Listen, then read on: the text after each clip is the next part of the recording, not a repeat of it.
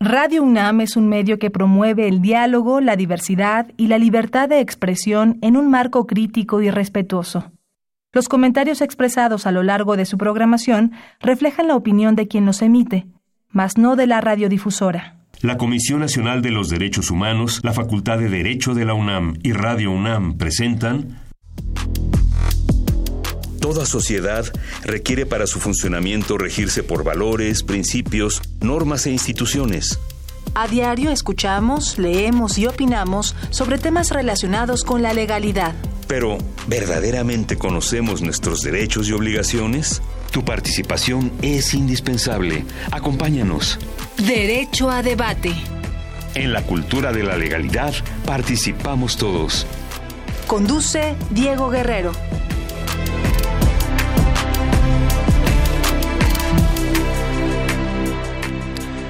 Hola, ¿qué tal? Muy buenas tardes. Bienvenidos a Derecho a Debate en la Cultura de la Legalidad. Participamos todos. Mi nombre es Diego Guerrero y como cada martes les agradecemos que nos sintonicen por el 96.1 FM Radio UNAM. Y bueno, estamos precisamente en el segundo programa de esta tercera temporada. Me acompaña el día de hoy en la conducción Paola Hernández, quien es estudiante de la Facultad de Derecho de la Universidad Nacional Autónoma de México. Paola, un placer tenerte el día de hoy aquí en los micrófonos de Derecho a Debate. Hola Diego, muchas gracias por la invitación. Un placer estar aquí contigo. Paola Verba, hoy vamos a hablar de un papel muy interesante que todos los abogados deberíamos conocer, toda la ciudadanía debería conocer, porque le permite realizar otra serie de, actividades o le permite desarrollarse, por un lado, pero también poder acudir a ella cuando más se requiere. ¿Qué es la defensa? ¿Qué sabe sobre la Defensoría Pública?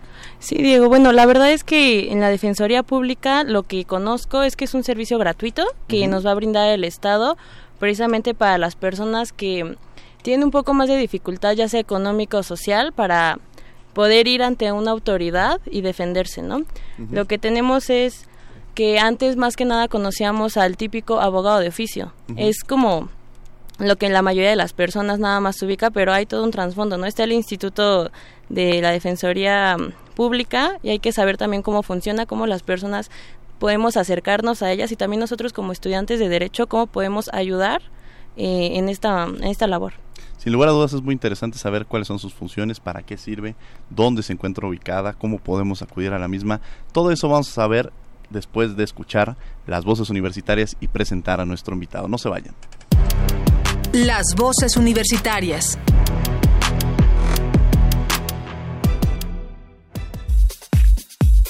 En caso de necesitarlo, ¿confiarías en un defensor de oficio? Sí, porque pues, si fuera mi única opción, pues, pues sí, pero eso significaría también confiar en el sistema y a veces, la mayoría de las veces el sistema no es muy confiable, no sé, ya lo estoy dudando. Eh, sentir confianza no sé si es la palabra adecuada porque difícilmente creo que te asignen a un especialista en el área a la que pertenece tu caso en particular, pero sí recurriría a él si lo necesitara. No confiaría mucho en un defensor de oficio porque sentiría que al no haberlo contratado yo no se sentiría completamente comprometido con mi caso y con mi defensa. Además, eh, me parece que manejan muchos casos a la vez y no perciben un salario muy alto, ¿no? Entonces siento que eso podría influir en su desempeño como, como defensor. Pues depende, creo que el tener la necesidad de acudir a un defensor público pues implica también cierto grado de vulnerabilidad, ¿no? Y obviamente también se han dado casos de defensores que extorsionan a sus defendidos, ¿no? Para agilizar trámites y todo. Entonces, creo que sí, en caso de necesitarlo, acudiría uno, pero con ciertas reservas. Síguenos en Instagram, Facebook y Twitter como Derecho a Debate.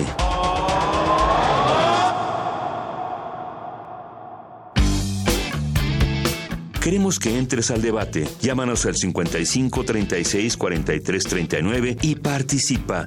Derecho a debate. 55 36 43 39 son nuestros teléfonos. Estamos en las redes sociales como Derecho a Debate. El día de hoy me acompaña en la conducción Paola Hernández, quien es estudiante de la Facultad de Derecho. ¿Y quién es nuestro invitado, Paola? Bueno, Diego, nuestro invitado del día de hoy es Netzaí Sandoval Ballesteros, es el director del Instituto de Defensoría Pública. A ver, quiero hacer un ejercicio con Netzaí porque cuando uno busca en internet sobre Netzaí encuentra muchas cosas, desde la parte académica, desde la parte, eh, los casos incluso en el ámbito internacional, como constitucionalista, ha escrito algunos libros. ¿Cómo se definiría Netzaí? Pues bueno, muchas gracias por la invitación, muchas gracias por la oportunidad de platicar con ustedes, eh, Diego, Paola. Eh, gracias a, Radio UNAM. Eh, yo diría primero que soy un abogado egresado de la UNAM. yo estoy muy feliz, por cierto, de estar aquí con ustedes porque me siento muy orgulloso de haber estudiado en la Universidad Nacional Autónoma de México. En la UNAM hice mi, mi licenciatura, mi especialidad, mi maestría, en fin. También tuve oportunidad de estudiar en la Universidad Complutense de Madrid, en España. Ahí hice una maestría también. ¿Y quién soy? Pues eh, yo diría que soy un defensor de derechos humanos. A eso me he dedicado toda mi vida y a eso me dedico ahora también desde la Defensoría Pública Federal. Em, hay mucho, digamos, de personal de la vida que, se, que podemos contar. Eh, soy un feliz padre de familia.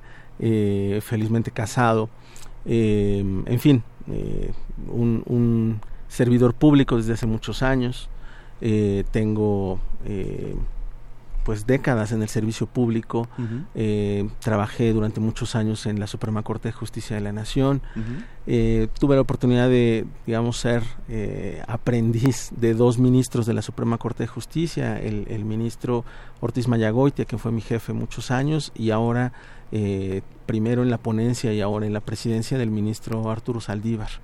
Eh, en fin, eh, creo que habría mucho que platicar de, digamos, vida personal, pero más o menos es un panorama, ¿no? A ver, Inés, dices algo muy interesante, que eres orgullosamente egresado de la Facultad de Derecho. ¿Quién sería o quiénes habrá sido algún maestro que te marcó cuando estuviste en la facultad? Primero Burgoa, de hecho ahora que soy maestro de, amparo, en, yo doy clases de amparo y de derecho constitucional en la Ibero. Eh, y eh, recuerdo mucho las clases del, maestro Burgoa, lo cita mucho, le pido a mis alumnos que lo lean. Eh, creo que, él me marcó mucho. mi propia inclinación al juicio de amparo tiene que ver con, con, pues, con el maestro Ignacio Burgoa. Em, en algo personal te cuento que él fue profesor de mi padre. Este, mi padre fue abogado, eh, estudió también en la Facultad de Derecho de la UNAM y él fue profesor de mi padre y y también defensor de derechos humanos y gran activista no así es así es. Eh, mi padre fue pues sindicalista político en fin eh, y em, y en aquel, cuando yo, cuando yo estudié, eh, me dio mucho gusto que el, que el maestro Borgoa recordaba a mi padre, me dedicó un libro hablando de él y de mí, y de cómo le, le, recordaba yo a mi padre, que en aquel momento mi padre había fallecido ya, cuando, cuando yo estudié con, con Ignacio Borgoa. Pero bueno, eh, creo que él, él me marcó mucho, este, fue, fueron clases que yo disfruté mucho.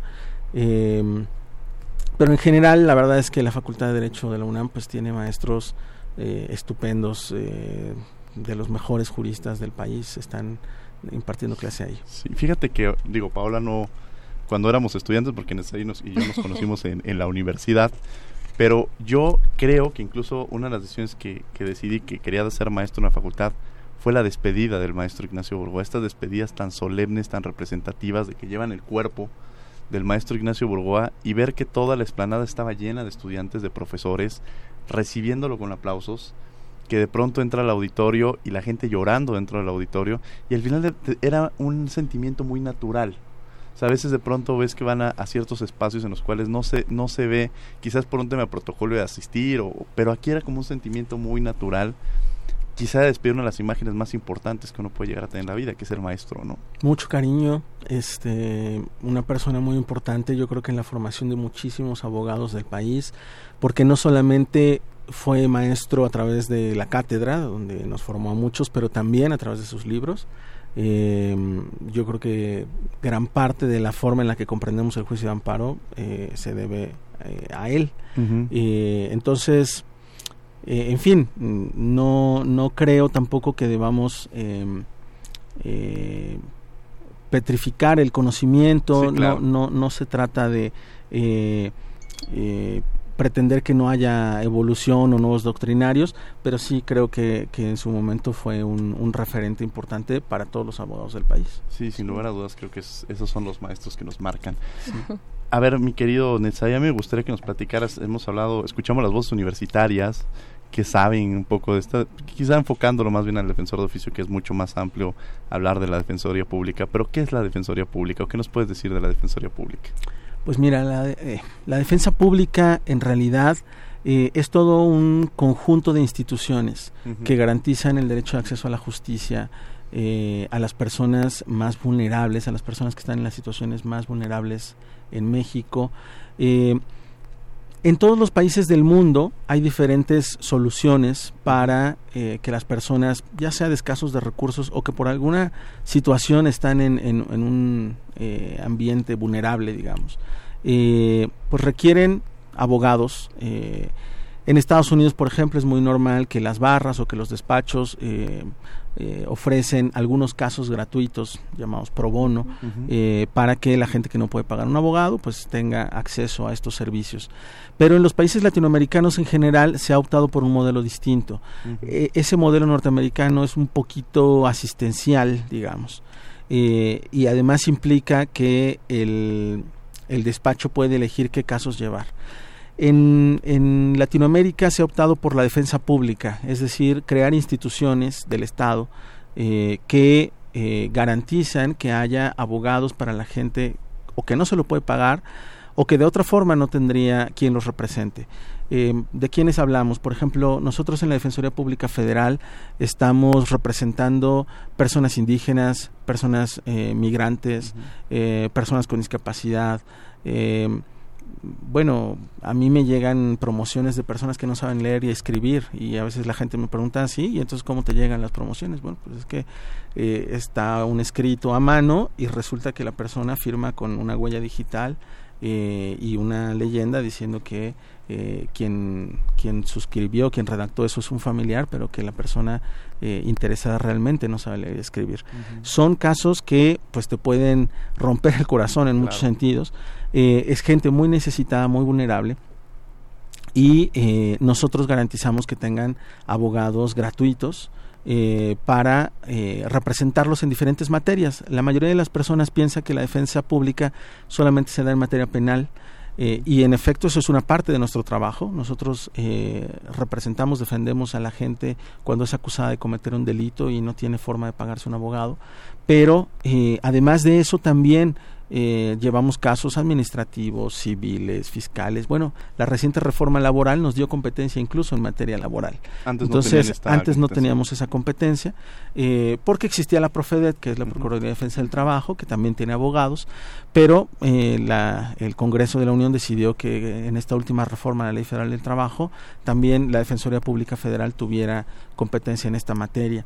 Entonces, bueno, intervenimos en muchas en muchas materias, tenemos abogados especialistas en cada eh, en cada tema, por ejemplo, tenemos abogados que llevan asuntos de responsabilidades administrativas, tenemos abogados que ven casos sobre extinción de dominio, es decir, necesitamos especialistas en, en cada materia. Em, y digamos eh, es yo lo que te diría es el Instituto Federal de Defensoría Pública como parte de este sistema de defensa pública eh, el instituto es el despacho de abogados más grande de México. Eso es lo que, digamos, lo que me toca dirigir. Al despacho de abogados que litiga en todas las ciudades, que tiene casos en todos los estados. Eh, los despachos privados más grandes pues litigan en tres, cuatro ciudades. Eh, el nuestro litiga en toda la República, en todas las ciudades, en todos los tribunales, eh, en todos los casos federales nosotros tenemos intervención, ¿no? Desde juicios de amparo, en fin, eh, todo lo que lo que pueda requerir la, la, persona que representamos. No, pues es toda una serie de compromisos, ¿no, Paola? Con todo el país. Sí, Neta, yo tengo una pregunta. Por ejemplo, ahorita que acabamos de escuchar a las voces universitarias, que sobre todo la mayoría de las opiniones eran pues un poco desalentadoras, yo creo. ¿Cómo, ¿cómo podrían estas personas, los universitarios, las personas que nos escuchan, acercarse un poco más al, a la Defensoría sin tener estos prejuicios que, que ya nos han dicho? Claro, eh, tienes razón, Paula. Yo distinguiría entre dos niveles o dos ámbitos. Hay defensorías públicas locales, donde la, esta opinión que escuchábamos, esta opinión generalizada, eh, tendría mucho sentido. Pero también hay defensores públicos federales. Eh, ¿Por qué distingo? Eh, los defensores públicos locales, que se encuentran en, en, todos los estados, cada, cada entidad federativa tiene a sus defensores públicos locales, en efecto tienen bajos salarios. Eh, los defensores públicos locales ganan alrededor de 17 mil pesos más o menos en, en, cada estado. Obviamente esto cambia de, de estado a estado. Eh, hay algunos donde hay salarios buenos, son la excepción, pero en la mayoría de las entidades federativas los salarios son muy malos. Y esto depende en gran medida pues de los poderes locales, es decir, del gobernador del estado, del Congreso del estado. eh, ahí hay una cosa preocupante. La Constitución dice que eh, los defensores deberían ganar lo mismo, al menos, que los fiscales. Y sin embargo, esto no se cumple. Entonces, eh, pues es un tema que preocupa, eh, porque en efecto, lo que la, la, el mensaje que se transmite es que ahí hay, pues, abogados digamos, eh, que tienen malas condiciones laborales, uh -huh. que tienen muchos casos. En efecto, hay algunas de estas instituciones eh, en donde sus abogados tienen más de mil asuntos al año. Uh -huh. eh, pero yo te diría que en nuestro ámbito, en la Defensoría Pública Federal, en el instituto, nosotros tenemos abogados bien pagados a diferencia de lo que te platicaba en el Aquí instituto en la, en la, Ciudad de México, pero no solamente. Nosotros litigamos en toda la República, entonces uh -huh. tenemos delegaciones en todas los, eh, en todo el país, tenemos abogados en todos los, los estados. A ver, eh, una, una, pregunta quizá uh -huh. de, de, de, competencias. O sea, ten, eh, una persona que desea acudir a la Defensoría puede acudir a la Defensoría Pública Federal, uh -huh. un defensor público federal, o con un defensor público local sin distinguir o de acuerdo a la materia le corresponde a dónde tendría que acudir? De acuerdo a la materia tendría que acudir a una o a otra institución, pero eh, pueden acudir con nosotros y nosotros invariablemente damos un servicio mínimo que sería asesoría, uh -huh. que sería digamos orientación. ¿no? Okay. Eh, en cualquier caso la gente puede venir con nosotros y siempre va a recibir la atención de un abogado federal especializado que además gana 60 mil pesos mensuales, uh -huh. que tiene 150 asuntos al año, que es un abogado eh, pues con una trayectoria muy larga, con mucha experiencia, pero además con cursos de capacitación del propio Poder Judicial, en fin, eh, son abogados que tienen buenas condiciones laborales los nuestros. Eh, entonces pueden acudir con nosotros, recibir una orientación y si es eh, competencia federal, entonces nosotros podemos representarlos ante los tribunales federales. Uh -huh. Si el caso es un, un asunto local, entonces ese asunto se deriva a eh, una institución local eh, donde también van a recibir atención. Eh, pero insisto, sí eh, hay diferencias salariales eh, que, que, me parecen injustas, claro. ¿no? este, que sí, tendríamos sí, sí. Que, que, ocuparnos como sociedad, eh, que la defensa pública en general tenga eh, buenas condiciones, porque son los abogados que defienden a la gente más vulnerable. En el caso federal, eh, una buena explicación, esto es una teoría, uh -huh. es que eh, nosotros formamos parte del Consejo de la Judicatura Federal, es decir, trabajamos en el Poder Judicial Federal. Uh -huh. Las, en, en, todas las entidades federativas, la defensa pública eh, forma parte del Ejecutivo. Uh -huh. Depende del gobernador, recibe órdenes del gobernador y eso francamente limita mucho su capacidad, eh, de, su autonomía, su, su, independencia técnica, la defensa de los casos, en fin. Eh, el modelo federal es, es, mucho más avanzado, tenemos mejores condiciones más tanto de independencia técnica, incluso, tiene una mayor es, independencia. Así es, así es. Entonces, eh, mira, te doy un, un ejemplo. Eh, la mayoría de las defensorías locales del país no tienen eh, servicios periciales. Uh -huh. Y la, cuando yo llegué a la Defensoría Pública Federal, eh, tampoco teníamos eh, servicios periciales pero durante esta administración, con el enorme apoyo del ministro Arturo Saldívar eh, y en general del Consejo de la Judicatura Federal, todos los consejeros han apoyado esta administración, eh, creamos por primera vez en la historia de la defensa pública, es decir, desde que existe Defensoría de Oficio, aproximadamente 100 años en uh -huh. México, eh, nunca habían tenido acceso a peritos. Y eh, por primera vez creamos un área de peritos en la Defensoría Pública Federal Eh, además de eso, tenemos una lista de peritos eh, es decir, acceso a la lista de peritos del de, el Consejo de la Judicatura Federal. Entonces ahora tenemos, por ejemplo, trabajando con nosotros eh, especialistas en psicología forense, criminalística, química, toxicología, grafoscopía, documentoscopía, en fin, eh, incluso etnopsicología, temas antropológicos, eso no existía. A ver, porque además eso es algo que, que yo he escuchado por fuera, ¿no? este cuando dicen es que es otra defensoría, es una nueva defensoría desde que entró Netzai, no porque estás aquí, sino si se escucha mucho ese adjetivo de que le has dado un rumbo distinto. ¿Cuál es el rumbo distinto que se ha dado? Eh, justamente ya nos diste algún ejemplo, pero ¿cuáles son los cambios trascendentales que hemos visto desde que tú estás a cargo de esta defensoría? Algunos son orgánicos, es decir, creamos nuevos órganos, creamos una nueva unidad de litigio estratégico en derechos humanos que no existía. Eh, creamos formación en derechos humanos. Así es. Le diste tu sello, vaya, así Es, así es. Que también te confieso, eh, es muy eh, armónico esta esta visión que le estamos dando con la visión del ministro Saldívar. ¿no? él también había planteado la idea de que tuviéramos una unidad de litigio estratégico. pero además de esto, creamos una Secretaría Técnica de Combate a la Tortura, por ejemplo. Creamos una Secretaría Técnica de Igualdad de Género, eh, una oficina especializada que atiende, por ejemplo, a los grupos en situaciones más vulnerables estamos eh, atendiendo de manera muy decidida el tema de migrantes, ¿no? Hay una, una crisis, eh, me parece, humanitaria en el tema de migración en México y nosotros eh, somos la institución del Estado mexicano que puede ofrecer asistencia legal gratuita a las personas migrantes que, pues, eh, se encuentran en México a veces de manera irregular, ¿no? Entonces, eh, eh, muchas veces estas personas son privadas de libertad, están en, estaciones migratorias y la única institución del Estado que puede ayudarlas es la Defensoría Pública Federal. Entonces, digamos, estos temas que, que, me preocupaban tanto, que nos preocupaban tanto, eh, pues han ameritado crear oficinas específicas de la Defensoría Pública para, para atención de, estos temas prioritarios. Eh, eso, te digo, creo que es parte de lo que hemos hecho, ¿no? Eh, la creación de estas oficinas. Pero otro aspecto también importante es el, la, la, visión, el cambio en la, en la óptica con la que asumimos los casos. Te menciono un par de ejemplos. Antes, eh, la Defensoría Pública Federal litigaba fundamentalmente en papel, tradicionalmente, como hacían la mayoría de los despachos del país. Sin embargo, nosotros, insisto, somos el despacho más grande, tenemos más casos que cualquier otro despacho y por lo tanto eh, asumimos la responsabilidad de tener un, uso mucho más eficiente de los recursos públicos. Entonces, eh, el ministro Salivar siempre nos dice que tenemos que hacer más con menos, porque en efecto estamos ahorrando mucho en el Poder Judicial. Y una de las cosas que hicimos fue instrumentar una política de cero papel para que nuestros abogados litiguen a través del juicio en línea, eh, utilizando la FIREL.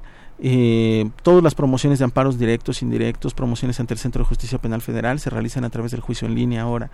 Entonces hemos generado muchísimos ahorros, eh, no solamente en papel y toner y esas cosas, exacto, y, y, también en traslados de nuestros abogados, o sea, tener un abogado federal bien pagado, yendo a entregar promociones al tribunal, formándose, eh, eh, digamos, eh, no era razonable. Entonces estamos generando una nueva lógica de trabajo, una lógica que busca ser más eficiente, también aprovechar las nuevas tecnologías. por ejemplo, hemos ahorrado el 35% de lo que se gastaba en envíos de, paquetería por FedEx, estafeta y cosas de ese tipo, eh, nos lo hemos ahorrado durante esta administración. Estamos hablando de mm, cientos de miles de pesos que eh, se gastaban mensualmente eh, con cargo al, erario. Y también entendería que ahorrando también en tiempos, pues tendríamos una justicia que cumple con pronto, que ser una justicia pronta y expedita, porque te permite tener un mayor ahorro hasta de tiempos y que la justicia puede llegar en mejores, en mejores este, condiciones, ¿no? Así es. Paola. Sí, claro, y por ejemplo, ahorita que estamos tocando el tema de los migrantes, ¿cómo, cómo estos em, abogados ayudan a, las personas? O por ejemplo, los indígenas que hablan otra lengua, ¿están capacitados también los abogados para, para ayudar a las personas? Claro, ese es un tema muy importante para esta administración. Em, nuestros abogados están muy capacitados. De hecho, eh, yo te platicaría que eh, hay mucha gente que quiere entrar a trabajar a la Defensoría Pública Federal, incluso mucha gente que trabaja en la Fiscalía quiere pasar al Instituto Federal de Defensoría Pública. Eh, porque hay buenos salarios, porque de hecho nosotros pagamos un poco más que, la Fiscalía General de la República, pero entre otras cosas también porque hay mucha capacitación. Nuestros abogados son muy bien capacitados. Tenemos eh, la institución del Estado mexicano que tiene más abogados bilingües en México. Eh, cuando yo inicié eh, esta gestión, teníamos capacidad de traducción desde 39 eh, idiomas, desde 39 variantes eh, lingüísticas eh, calificadas así por el INALI, por el Instituto de Lenguas Indígenas. nos hemos dedicado a reclutar abogados, a capacitarlos y en este momento, casi siete meses después, tenemos capacidad de traducción desde 90 variantes lingüísticas, es decir, digamos, triplicamos la capacidad de traducción del instituto, pero además lo hicimos con abogados cuya lengua materna es una lengua indígena, por lo ah, tanto conocen la cultura indígena, conocen la cosmovisión de los pueblos indígenas, ellos crecieron en comunidades indígenas. Entonces, em, esta eh, posibilidad de traducción no solamente, eh, digamos, formal, sino también traducir eh, las instituciones, explicar explicar lo que lo que se está enfrentando en, el sistema legal a los pueblos indígenas es muy importante para nosotros. Eh, es insisto uno de los ejes eh, de esta de esta administración. Y nuestro propósito es conseguir traductores de las 364 variantes lingüísticas catalogadas así por el INALI. ¿no? Pues un trabajo interesante. Vamos a escuchar por tus derechos las notas más relevantes de la Comisión Nacional de los Derechos Humanos y regresamos a los micrófonos de Radio UNAM. No se vayan. Por tus derechos.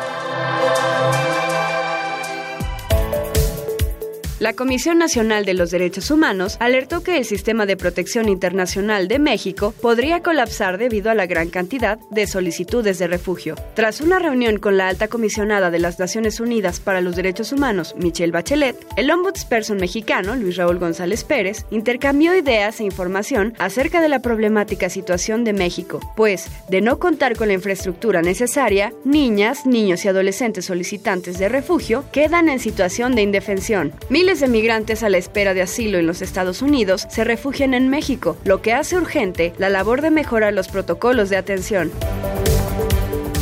La Comisión Nacional de los Derechos Humanos reprueba enérgicamente el linchamiento de siete personas en Cohuecan, Puebla, acusadas de secuestrar a un miembro de la comunidad, y reitera que las conductas delictivas se deben juzgar bajo los procedimientos de nuestro Estado de Derecho, porque la justicia por propia mano no es justicia, sino barbarie.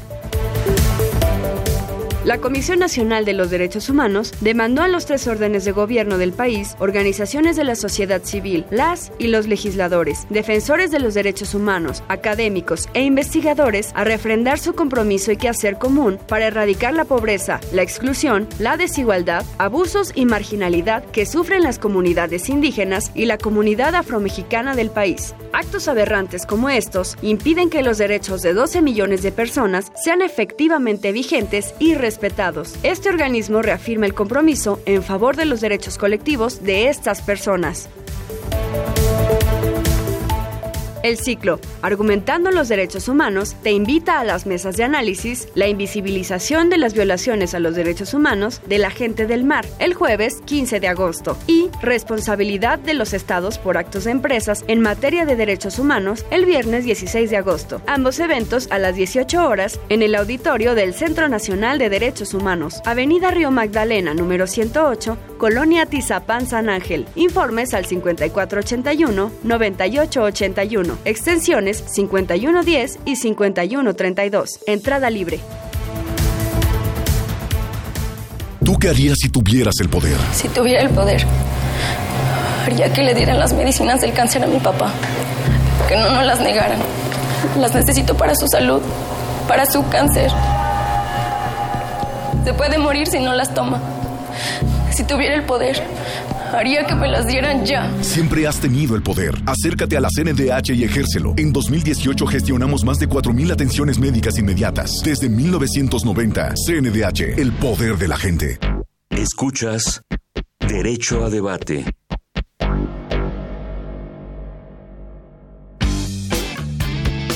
Queremos que entres al debate. Llámanos al 55 36 43 39 y participa. Derecho a debate. 55 36 43 39. Estamos en las redes sociales como Derecho a Debate. El día de hoy me acompaña en la conducción Paola Hernández, estudiante de la Facultad de Derecho. Y tenemos como invitado al maestro Netzaí Sandoval Ballesteros y estamos hablando sobre el papel de la Defensoría Pública Federal. A ver, este, Netzaí, ya nos hablaste un poco de, pues, de todas las bondades que tiene la Defensoría Pública, laborar en la Defensoría Pública. Y yo tendría dos preguntas. La primera para los abogados que nos escuchan, ¿cómo pueden ingresar formalmente a trabajar en la Defensoría Pública, los estudiantes para realizar prácticas este, profesionales, pero por otro lado, que creo que es algo también sustancial, es la labor que realizan ustedes. Aquellas personas que tienen algo, que se encuentran en, en situación de vulnerabilidad, porque las condiciones así se las han, los han llevado a eso, cómo pueden llegar con ustedes, a través de qué medios, eh, en fin, toda esa parte que creo que es muy importante. Pues sí, tienes razón. Lo, lo primero, eh, nosotros contratamos abogados a través de convocatorias públicas, sobre todo para ser defensores. eh, insisto, el defensor público federal o el asesor jurídico federal son puestos eh, peleados, son, son salarios dignos. Eh, nuestro, nuestra forma eh, de contratación es fundamentalmente a través de concursos abiertos de oposición. eh, este año vamos a emitir una convocatoria eh, para un concurso abierto de oposición y eh, lo difundiremos a través de eh, nuestras redes sociales, a través de nuestra página de internet y si me permites con muchísimo gusto Sí, sí, sí. eh, les haría llegar a ustedes también este, la convocatoria para que pudiéramos difundir eh, esa, esa oportunidad. Sí, sí, sería muy Eh, interesante. pero eh, además de, digamos, de el ingreso directamente al puesto de eh, defensor o de asesor, eh, además el instituto tiene otros otros cargos. Eh, por ejemplo, eh, con nosotros pueden ingresar estudiantes, por supuesto, a liberar el servicio social, pero tenemos un convenio muy interesante con la Universidad Nacional, con la. UNAM, de prácticas profesionales. Los estudiantes que trabajan con nosotros un año pueden titularse a través de eh, el trabajo en la defensoría, Mm. es decir, como un método de, de De titulación. Eh, exacto, es un mecanismo muy muy útil. Hay muchos eh, jóvenes que ingresan a, a la eh, a la Defensoría Pública Federal de la Universidad Nacional, sobre todo, eh, a realizar prácticas profesionales. Eh, de otras universidades tenemos muchísimos convenios de servicio social y, por supuesto, estamos siempre abiertos a suscribir convenios con universidades, tanto públicas como privadas, para liberar el servicio social. Entonces, digamos, eh, hay, hay muchas vías de acceso, ¿no? Claro. Por otro lado, los usuarios. Eso eh, para mí ha sido fundamental. Eh, creamos un call center durante esta administración porque eh, eh, era muy difícil acceder a los servicios de la Defensoría Pública Federal. Entonces creamos un 01800, el número es 224-2426, Ujú. eh, y en- a través de este 01800 se puede eh, desde toda la República llamar en forma gratuita a la Defensoría y ahí pueden pedirnos asesoría, pueden, eh, incluso si ya son usuarios de la Defensoría, pueden comunicarse con su abogado a través de ese call center, eh, pueden pedir informes sobre cómo va su asunto, porque muchas veces la gente, sobre todo las personas que estaban privadas de libertad, pero en general las personas eh, se sienten un poco olvidadas por su abogado público. Entonces, un servicio muy importante para nosotros era demostrarles el avance que se está dando, la atención que se le está dando a su caso. Entonces, a través de un sistema informático, nuestros abogados eh, que contestan el Defensatel mantienen informados a los usuarios sobre el avance de sus asuntos. Eh, es un, un call center muy interesante porque no lo contestan digamos telefonistas sino Eh, sí, abogados. abogado. todos son abogados incluso algunos eh, defensores públicos federales. Entonces eh, pues son gente que tiene toda la capacidad y la experiencia para orientar a las personas, para decirles si el asunto es competencia federal o no. Eh, incluso, por supuesto, tienen un directorio de eh, teléfonos donde pueden remitir a las personas, incluso realizar enlaces. En fin, es un, un, call center muy interesante, insisto, el, el Defensatel, eh, que puede facilitar el, el, acceso a las personas a, a estos abogados gratuitos. Pero además, en cada entidad federativa tenemos delegaciones eh, fundamentalmente se encuentran ubicadas en los edificios sede del Poder Judicial de la Federación en cada capital y ahí pueden pues preguntar por la oficina de la Defensoría. Eh, y la Defensoría Pública pues tiene abogados en prácticamente todos los lugares donde hay un tribunal federal, ahí hay un eh, defensor público federal. Eh, incluso, por supuesto, tenemos abogados en las agencias del Ministerio Público Federal.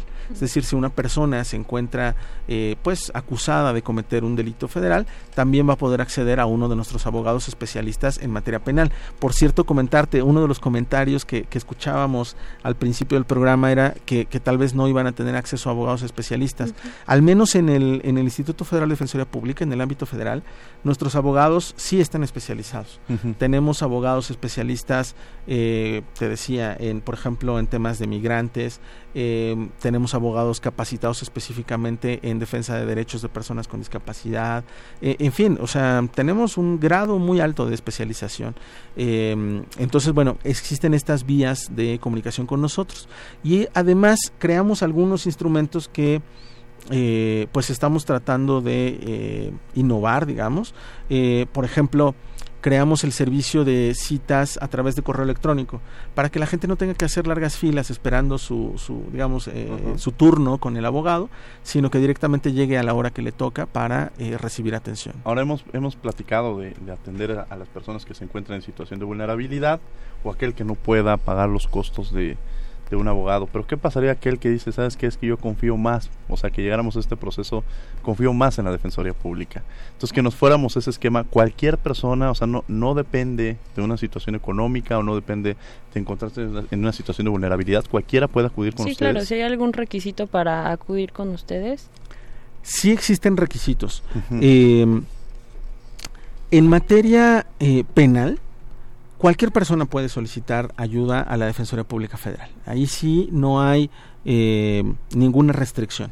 Eh, si se encuentra una persona acusada de un delito federal, eh, pueden recibir asistencia de un abogado público. por supuesto, sin ningún, sin ningún costo. Pero si uno quiere plantear un caso civil, un caso eh, administrativo, un caso fiscal, eh, nosotros realizamos un estudio previo, un estudio socioeconómico, tenemos trabajadores sociales que realizan este estudio socioeconómico y eh, tenemos también algunos, algunas restricciones de ingresos, por ejemplo, una persona que tiene ingresos superiores a los 12 salarios mínimos, pues no puede recibir un abogado gratuito. Claro. Entonces, digamos, es una eh, un servicio pensado para las personas eh, más vulnerables. Eh, sin embargo, siempre pueden acudir, por ejemplo, tanto a Defensatel como a nuestros servicios de, primer contacto para recibir orientación. eso, eso, eso sí es, es posible. Nos, nos llaman Mónica Gómez, a quien le mandamos un fuerte abrazo. Nos dice cuál es el porcentaje de resoluciones a favor de los indígenas sobre los abusos a sus propiedades eh, tierras por parte de la Defensoría Pública y manda saludos. También le mandamos un fuerte saludo. Pues muchas gracias por la pregunta. Eh, aquí hay un, tema. En realidad, eh, muchos de estos asuntos que, que, está planteando nuestro auditorio tienen que ver con la Procuraduría Agraria. Eh, como les decía, la, defensa pública es más un sistema, ¿no? un conjunto de instituciones eh, que atienden a la población más vulnerable. Nosotros no litigamos asuntos agrarios porque eh, hay una institución específica que se dedica a esos temas, que es la Procuraduría Agraria. Sin embargo, en términos generales, eh, el índice de, digamos, eh, de éxito de nuestros abogados es superior al 60%, son abogados que, ganan muchos de sus asuntos. Em, eh, y además son abogados que te pueden orientar, que te pueden asesorar. muchas veces lo, lo idóneo en un caso no es pelear el asunto, sino llegar a alguna conciliación o, por ejemplo, en el caso penal, pues llegar tal vez a un procedimiento abreviado, alguna otra de las salidas eh, alternas que prevé eh, el nuevo sistema acusatorio. Entonces, eh, no, no siempre tiene que litigarse todos los asuntos. Una gran apuesta de, de la nueva justicia penal, pues es, digamos, por una justicia más restaurativa, claro. ¿no? Que una punitiva justamente el, nuevo plan de estudios de la, Facultad de Derecho va a eso. Lo que decía el director era, estamos construyendo muchos abogados pleitistas y la mayoría de los casos a veces se presentan entre grandes amigos, entre familiares, se rompe el tejido social y cuando se lo llevan a un litigio, pues difícilmente se puede volver a construir este tejido social. Cuando llegas a un proceso de mediación, quizás se puede volver a reconstruir este, este tejido social de relaciones que muchas veces en otros casos no pudieran volverse a construir, ¿no? Así es. Eso es otra, sí, una, ventaja muy importante porque, porque me lo preguntaban. Eh, ¿por, qué, ¿Por qué podría o por qué querría yo optar por un defensor público? Eh, la mayoría de los despachos privados incluso yo mismo cuando estuve en el litigio privado, eh, se tiende a cobrar eh, a través de un porcentaje, ya sea eh, del, asunto, o a través de, digamos, un, una cantidad, digamos, mensual, un bono de éxito, en fin, pero el tema es muchas veces los abogados tienen, los abogados de los despachos particulares tienen incentivos perversos, digamos, para que el asunto se prolongue o para, para fomentar el conflicto. Eh, y la verdad es que eh, en la defensa pública pues no tenemos esos incentivos. Nuestros abogados solamente cobran su salario, insisto, salarios buenos, pero eh, no, no hay razón para que el abogado busque que se prolongue el asunto. Entonces, yo creo que en muchos sentidos sí tiene una, una, ventaja poder acudir a los servicios de la Defensoría Pública Federal. y eh, digamos, el planteamiento que tú hacías, si cualquier persona podría acudir o no, eh, en México no se permite que las personas, digamos, eh, que tienen salarios más altos puedan acudir a, los abogados gratuitos, pero en otros países, por ejemplo, eh, se, se, plantea, bueno, si tú puedes pagar al abogado, pues le pagas una cantidad en función de tu salario, ¿no? Eh, pero bueno, en México se ha optado porque sea un servicio completamente gratuito y nuestros abogados no cobran absolutamente a ninguno de sus clientes. Vamos a escuchar Derecho UNAM hoy, las noticias más relevantes de la Facultad de Derecho y regresamos a los micrófonos de Derecho a Debate. No se vayan. Derecho UNAM hoy. 2.804 alumnos integran la generación 2020-2024 de la licenciatura en Derecho, que comenzó clases en la Universidad Nacional la semana pasada. Para recibirlos, la Facultad de Derecho organizó una ceremonia solemne de bienvenida con un concierto a cargo de la Banda Sinfónica de la Secretaría de la Marina Armada de México, dirigida por Hugo Maldonado. Raúl Contreras Bustamante, director de la facultad, nombró a esta generación como la generación de la autonomía, pues su ingreso coincide con los 90 años de este atributo universitario universitario. La Facultad de Derecho se siente honrada de contar con nuevos estudiantes, les da la más cordial bienvenida y los, exhorta, y los exhorta a formarse con ahínco y trabajar en favor de la sociedad. Sé parte del segundo Congreso Internacional de Derecho Penal, ya sea como asistente o ponente, abierto para académicos, investigadores, estudiantes y público en general. Ponente, envía tus propuestas hasta el 16 de agosto. Fecha límite de inscripción, 10 de septiembre. Mayores informes en www.derecho.unam.mx. Síguenos en Instagram, Facebook y Twitter como Derecho a Debate. Descubriendo tus derechos. Derecho a la sexualidad. Dentro del derecho a la sexualidad, toda persona es libre de decidir cómo ejercerla y con quién, de forma responsable e informada, sin discriminación ni violencia, así como recibir una educación sexual y servicios de salud. Respetando la autonomía de niños, niñas y adolescentes, también la preferencia sexual que cada persona elige ejercer, orientación sexual, identidad de género y características sexuales. Escuchas Derecho a Debate. La última y nos vamos.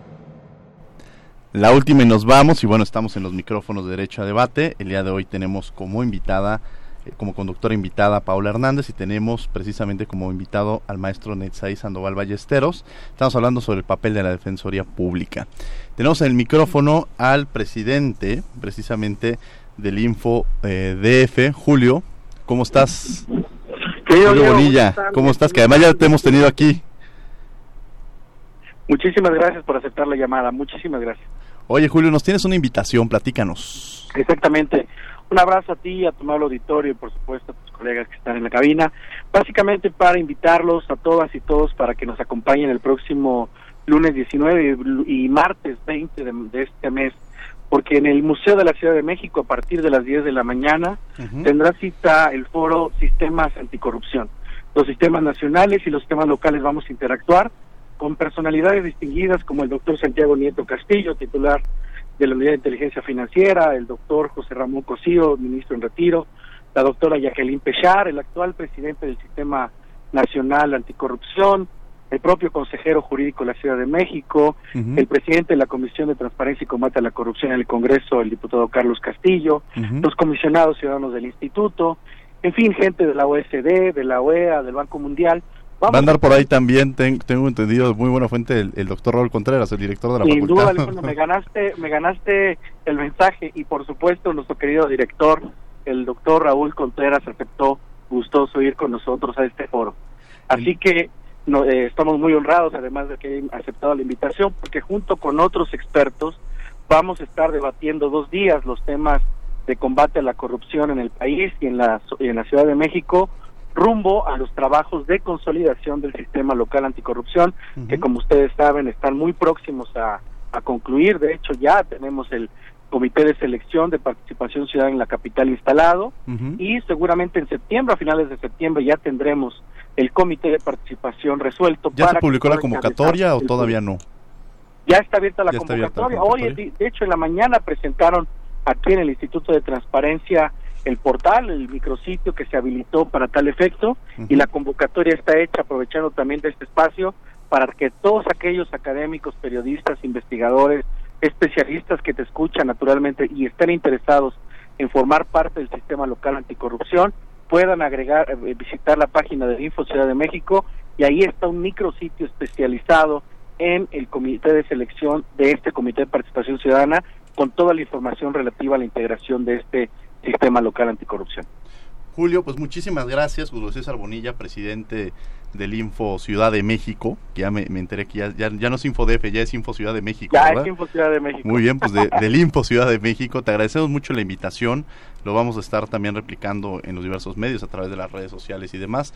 Te agradecemos mucho, como siempre, y ser parte de la comunidad de Derecho a Debate. Diego, un honor que me hayas tomado la llamada y será eh, un honor también que nos puedas acompañar tú y tu equipo en ese foro del próximo 19 y 20 junto con estos especialistas y por supuesto un saludo afectuoso y un reconocimiento a nuestro director de la Facultad de Derecho, el doctor Raúl Contreras. Muchas gracias. Muchas gracias Julio, te agradecemos. Un abrazo fuerte y te agradezco el espacio. Saludos a todos. Esta fue la invitación de Julio César Bonilla, presidente del Info Ciudad de México, para que acudamos a este evento y ya platicaremos con producción a ver si hacemos alguna transmisión o hacemos algo por allá. Bien, estamos hablando justamente en esta, la última, y nos vamos con, con este, Sandoval Ballesteros, con Paola Hernández, sobre esta parte la función tan importante que además conozcamos la Defensoría. Ya, ya hablamos un poco de qué es la Defensoría, cómo funciona, cómo podemos acudir a ella, la relevancia que tiene, un poco el darle esta credibilidad y legitimidad de la que tú has hablado, quiénes y cómo pueden acudir, cómo puede uno ingresar a, trabajar. Es decir, hemos dado, hemos visto desde diversos este, espacios y diversos grados la, la, responsabilidad y el gran compromiso que se tiene y sobre todo el sello que le has impregnado desde que estás a cargo en muy poco tiempo, en siete meses has, hecho cosas interesantes poniendo este sello de, de que traes en, las venas, que es el tema de los derechos humanos, ¿no? Así es, así es, estamos eh, tratando de, digamos, eh, fortalecer una gran institución, una noble institución que da un servicio eh, muy importante para la ciudadanía, para la gente más necesitada del país. Entonces, eh, eh, tenemos excelentes abogados, tenemos una institución muy sólida, pero valía la pena, digamos, mejorar nuestros procedimientos, actualizarlos, hacer más eficiente el trabajo de una institución, insisto, que litiga en toda la República. Paula. Claro, bueno, pues entonces como respuesta también a la comunidad universitaria es que sí podemos confiar en, en esta institución, en todo lo que nos está brindando y también en esta transformación, ¿no? De tanto social, política y económica, que las instituciones deben de ser eficaces para responder también a los reclamos de la sociedad, ¿no? Conforme van cambiando.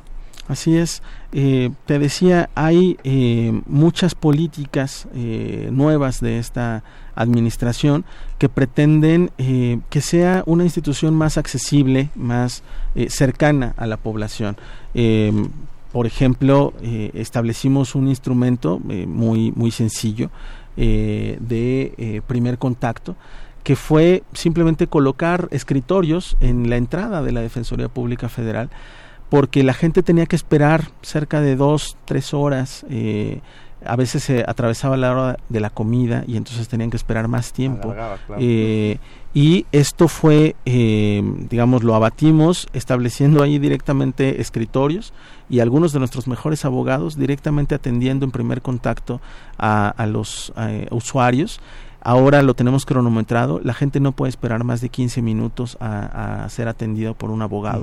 Eh, y esto ha cambiado la, percepción de la gente sobre la Defensoría Pública Federal.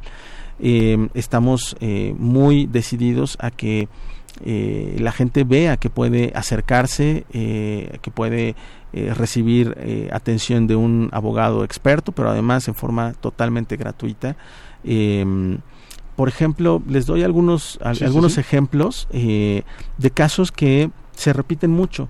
Eh, gente que no puede cobrar su pensión, eh, gente a la que le niegan acceso a recursos, no sé, de Infonavit, de Fobiste, en fin, mucha gente en situaciones muy vulnerables, gente pensionada o gente jubilada, adultos mayores, que de otra forma no tendrían acceso a, tribunales, eh, digamos, que no, tendrían, no podrían ejercer su derecho de acceso a la justicia y lo logran a través de la Defensoría Pública Federal. Oye, y una pregunta rápido para las personas que nos están escuchando. ¿En dónde está ubicado el instituto para aquellas que quieren ir? Está en Bucareli 22 y 24. Esto es muy cerca de Reforma eh, la, antes famosa esquina de la información, eh, está, está muy cerca de, Reforma y un poco antes de llegar pues ahí al, al, reloj chino y a esta zona de este, la Secretaría de Gobernación y eso, en, sobre esa misma calle Bucareli, ahí se encuentra el Instituto Federal de Defensoría Pública. la última nos vamos, algún comentario que quieras hacer mi querido Netzaí, que ahí queda en el aire. Pues en primera agradecerte mucho Diego, eh, me siento muy, muy honrado de participar en el programa, ojalá que tengamos alguna oportunidad posterior de, seguir explicando los avances que ha tenido la Defensoría Pública Federal. Eh, creo que es eh, una labor muy importante la que hacen nuestros abogados todos los días. Eh, esa institución no puede entenderse sin el compromiso de todos sus servidores públicos que están haciendo valer la presunción de inocencia, haciendo valer eh, los derechos constitucionales de, todos los mexicanos. Entonces, pues cuando guste siempre estarás bien, bienvenido aquí en los micrófonos de Derecho de Abad, también para que nos mande las convocatorias, los temas que traigas, este que los podamos difundir. Paola, muchas gracias por haber estado con nosotros. Muchas gracias, Diego, por la invitación. Al contrario, bueno, pues agradecemos a la Comisión Nacional de los Derechos Humanos, a la Facultad de Derecho y a Radio, a Radio UNAM, en los controles técnicos, a Agustín Mulía, eh, la asistencia de Elias Hurtado, Jocelyn Rodríguez, Lorena Redondo, Mariana Vega, redacción y voz de las notas, Ana Salazar, redes sociales, Yanis Hernández y Valeria Gómez, en la producción, Paco Ángeles, con apoyo de Marco Lubián. Y no olviden que nos escuchamos de ley todos los martes, esto es la tercera temporada de Derecho a Debate. Por hoy concluye la discusión, pero no se pierdan el próximo tema en Derecho a Debate. En la cultura de la legalidad participamos todos.